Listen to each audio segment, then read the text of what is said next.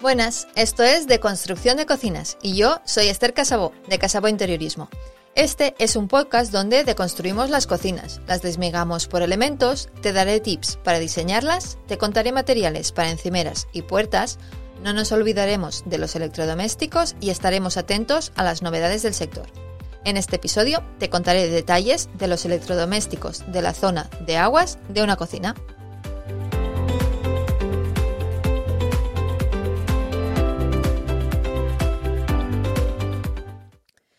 Cuando nos ponemos a diseñar una cocina tenemos que tener claros algunos detalles de los electrodomésticos para que nos queden bien el diseño, la ergonomía y que el electrodoméstico tenga una vida útil. Vamos a empezar por la zona de aguas, eh, el fregadero, el lavavajillas y el entorno. Los fregaderos.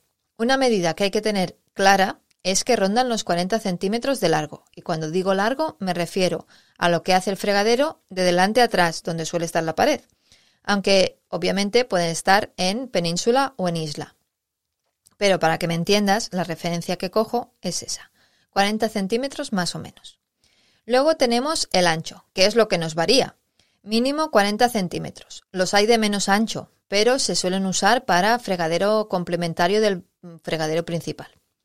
¿Y el ancho ideal para ti? Pues eh, según un poco lo que necesites o lo que te quepa pero eh, yo siempre escojo un fregadero máximo 10 centímetros menos de lo que es el mueble fregadero para no tener problemas a la hora de instalar.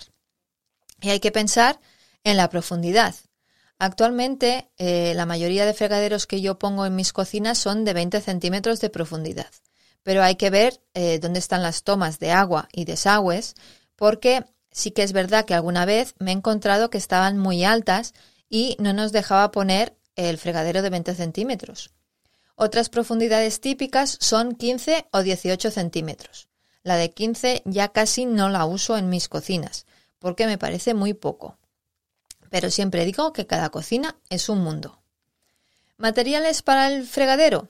Pues eh, los más usados son, por ejemplo, el acero inoxidable, el cuarzo eh, combinado con resina acrílica, eh, los fregaderos sintéticos, de granito, de porcelana, pero también se usan materiales como la piedra, el hierro fundido esmaltado, eh, cristal combinado, carbono y por supuesto se puede poner un fregadero del mismo material de la encimera.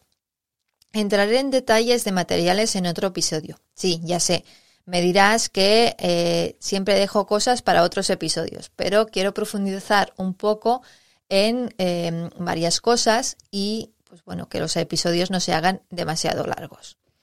¿Y sabes que hay varias posibilidades para colocar un fregadero? Se puede poner sobre encimera, bajo encimera, enrasado, de óptica enrasada o integrado.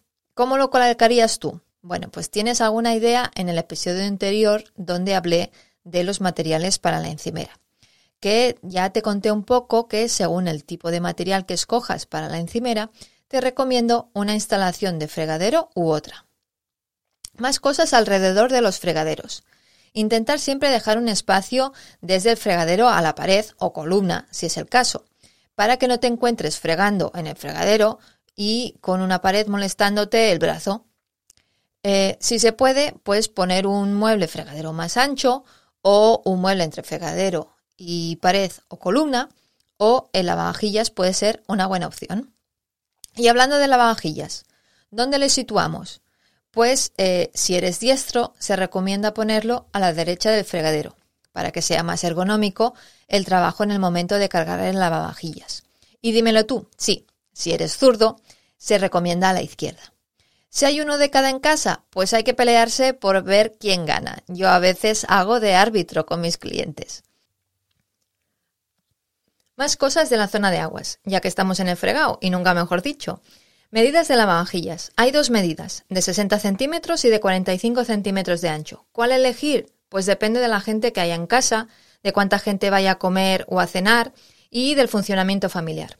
Una familia de cuatro personas puede escoger un lavavajillas de 45 centímetros si, por ejemplo, no comen todos en casa, o si hay ollas o sartenes que se lavan a mano. Yo hay unas sartenes que las lavo a mano, por ejemplo.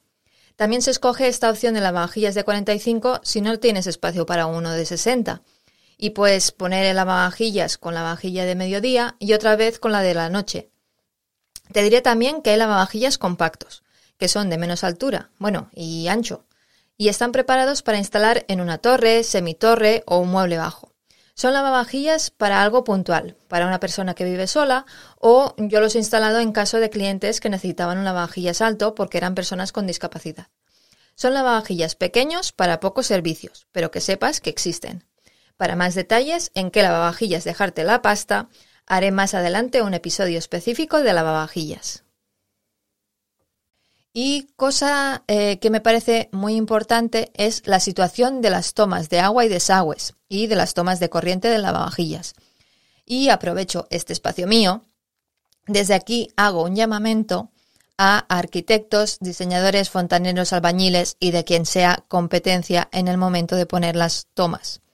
Que pongan las tomas como lo hacemos nosotros, eh, en mis cocinas ponemos las tomas de agua, desagües y electricidad en la zona del mueble fregadero. Uno, porque así te evitarás un posible problema que empuje hacia adelante el lavavajillas y sobresalga mucho de los muebles laterales. Y dos, porque eh, si tienes un problema con el lavavajillas, eh, puedes cortar el agua o desenchufarlo abriendo solo la puerta o el cajón del mueble fregadero y te veterás tener que mover el electrodoméstico. Y en el caso de que sea integrable, eh, yo lo recomiendo encarecidamente porque si no, tienes que ir eh, a que el instalador te vaya a soltar el lavavajillas. Pero de los electrodomésticos integrables haré un episodio eh, especial sobre ellos. A ver, más cosas. Para tener en cuenta, por ejemplo, el dispensador de jabón. Pues sí, es algo que recomiendo pero no solo por no ver la botella de jabón por encima de la encimera, y más en cocinas abiertas que se hacen ahora. Me parece muy buena opción para poner, eh, por ejemplo, un jabonero para ayudarte a la hora de usar el jabón. Imagina la escena. Te ha tocado lavar los platos que han quedado en el fregadero. Estás con la esponja en una mano, la otra mano mojada, y necesitas más jabón. Con la mano mojada, el grifo echando agua y tienes que coger la botella de jabón, vamos, que un desperdicio de tiempo y agua. Eh, y es mucho mejor el jabonero que aprietas incluso con un puño si quieres y listo.